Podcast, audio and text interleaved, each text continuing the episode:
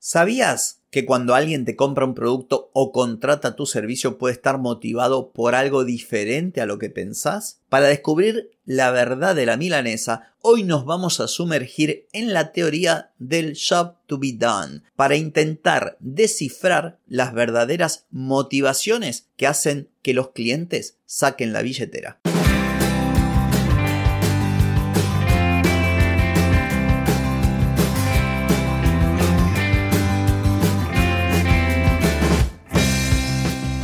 Bienvenida y bienvenido a Marketing para Gente como Uno.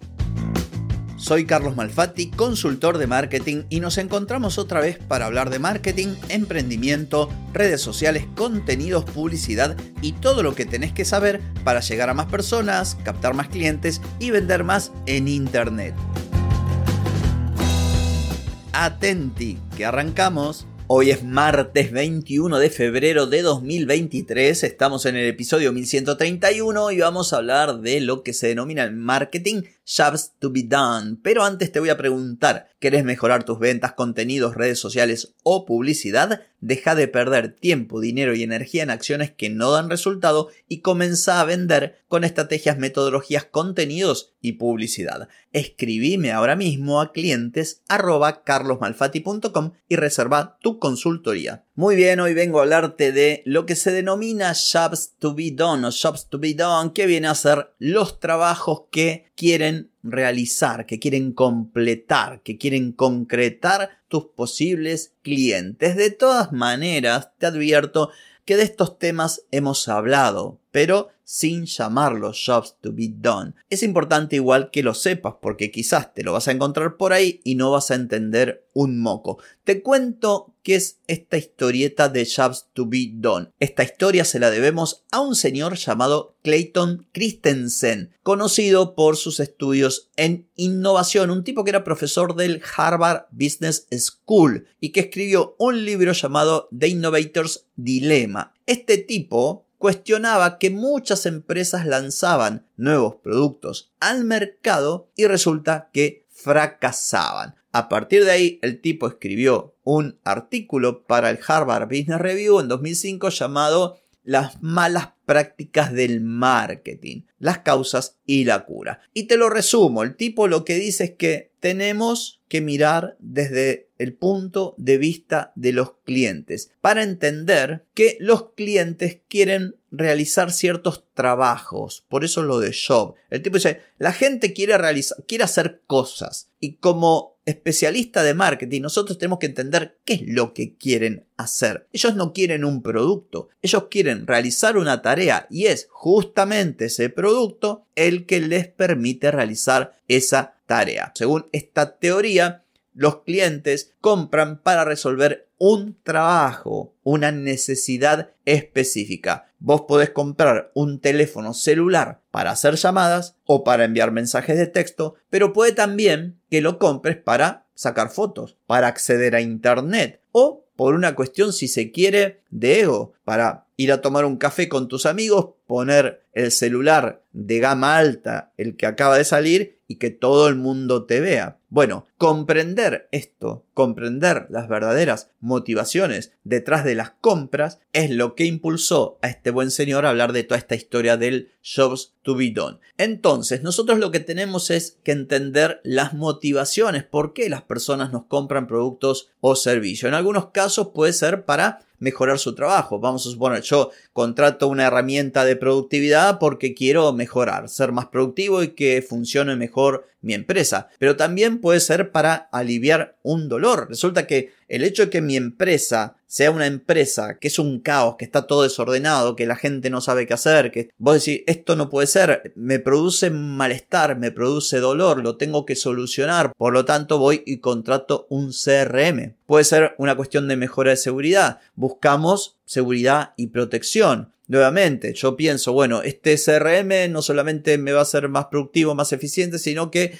mi empresa va a tener más rentabilidad porque va a ser más productiva, porque va a funcionar mejor y esto a mí me da, me da una sensación de seguridad, por ejemplo. O sea, hay un montón de cosas. Puede ser también por cuestiones, como te decía, de tipo psicológica, de ego, de anhelo. Y vos decís, no, yo la verdad eh, quiero que cuando alguien venga a mi oficina mire y diga, wow, este tipo está en la cresta de la ola tecnológica porque las computadoras son de última generación y todos usan un software de productividad y está todo. Bueno, hay miles de razones por las cuales las personas compran productos o servicios. Y el asunto es que no están comprando el producto contratando el servicio. En realidad están buscando una solución. Una solución a los problemas que tienen en su vida a ese problema que quieren solucionar, a esa acción que quieren concretar, a ese job, a ese trabajo. Por eso es importante esta teoría. Entonces vos me preguntarás, bueno, sí, todo muy bonito, pero ¿y esto con qué se come? ¿Cómo lo aplico? ¿Cómo hago yo que tengo un negocio pequeño, una pequeña pyme, negocio chiquitito, no soy Coca-Cola, no soy Apple? ¿Cómo hago? Bueno, lo que tendrías es que primero identificar los problemas, los trabajos, se los llama en la teoría, pero también lo podemos denominar problemas, los puntos de dolor, estas, estas dificultades que tienen las personas para concretar ese trabajo. Pensar en los problemas que las personas, o sea, tus clientes están tratando de resolver las necesidades que están tratando de satisfacer y cómo vos a través de tus productos o servicios podés resolverlo. Esto, ¿cómo podés saberlo? Bueno, a partir de eh, conocer a tus clientes actuales o también podés preguntar a tus posibles clientes o ver en el mercado, si vos conoces el mercado en el que te mueves, seguramente muchas de estas cosas las sepas. Yo, como estoy en el marketing, sé cuáles son en general los problemas de mis posibles clientes y le hablo a esos problemas. También es importante que analices esas motivaciones que son subyacentes. ¿Por qué? Porque quizás, como decía recién, vos ofreces una aplicación, un software de CRM para, para una pyme y te parece que la única razón por las cuales alguien te va a comprar el software es porque, no sé, es fácil de usar, está en la nube y lo pueden usar desde el celular. Y tal vez el tipo te lo va a comprar porque su competencia tiene el mismo y quiere eh, tener la misma herramienta. O sea, esto, por eso digo, hay que investigarlo. ¿Y por qué es importante analizar la relación de tus posibles clientes con todo su bagaje de problemas y demás con lo que vos ofreces? Y porque debemos entender el mercado en el que nos movemos, pero más importante, la competencia. Y vos me dirás, ¿qué tiene que ver la competencia? Tiene que ver y mucho, porque donde vos empezás a analizar a tus posibles clientes y esos jobs, esas acciones que quieren concretar, te das cuenta que tu competencia tal vez no es la competencia que vos pensás. Imagínate que vos tenés, por decir, una guardería. Una guardería a la que van las mamás y los papás cuando van a trabajar a dejar a sus niños y a sus niñas. Y vos pensás así de forma lineal, decir, bueno, mi competencia son otras guarderías. No, perdón, tu competencia también puede ser la suegra, porque la mamá, en vez de dejar al pibe o a la piba en una guardería, se la enchufa a la suegra. Si vos no hubieras analizado esto a partir de la idea de que en realidad esta persona quiere resolver un problema, tiene un trabajo que quiere concretar, hacer este job to be done. ¿Cuál es? Dejar a su niño o niña en un lugar seguro. Bueno, ese lugar seguro puede ser una guardería, pero también puede ser la suegra, también puede ser la oficina, pedir permiso en el trabajo para llevar al pibe. Esto lo tenés que saber. De forma que a la hora de comunicar, porque a ver, con saberlo no alcanza. Ahora decir, bueno, che, ¿y esto cómo lo uso? Bueno, ahora lo vas a usar porque sabiendo cuál es el lo que quiere hacer la persona, qué es lo que quiere resolver, este job to be done, este trabajo que quiere realizar, concretar, ahora vas a utilizar todo lo que tiene que ver con marketing y ventas para apuntar ahí. Porque si vos, imaginemos el caso de recién, pensás que la competencia de tu guardería es otra guardería, vas a hacer un marketing y una comunicación apuntando a competir con otras guarderías. Y ese marketing, esa comunicación no va a ser lo efectivo que debería ser. ¿Por qué? Porque te está quedando afuera esa mamá o ese papá que podría optar por enchufarle el pibe a la suegra. Conociendo esto, podrás adaptar tu marketing y comunicación no solo para competir con otras guarderías, sino con la suegra. Que decir, che, sí, muy bonito, vos querés dejarlo de la suegra, pero en lo de la suegra, el pibito o la pibita no se va a relacionar con otros chiquititos como él.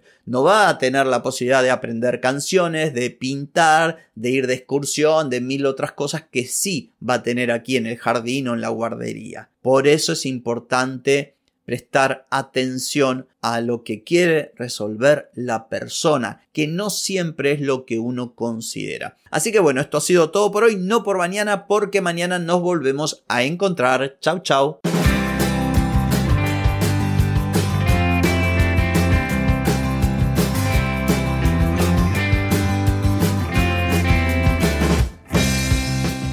Amigas y amigos, todo lo bueno llega a su fin y este episodio no es la excepción. Si te gustó, déjame 5 estrellitas en Spotify. ¿Querés vender más? Reserva hoy mismo tu consultoría por videollamada. Deja de perder tiempo y dinero y comenzá a vender con estrategias, metodologías, contenidos y publicidad. Escribime ahora mismo a clientes y reserva tu lugar.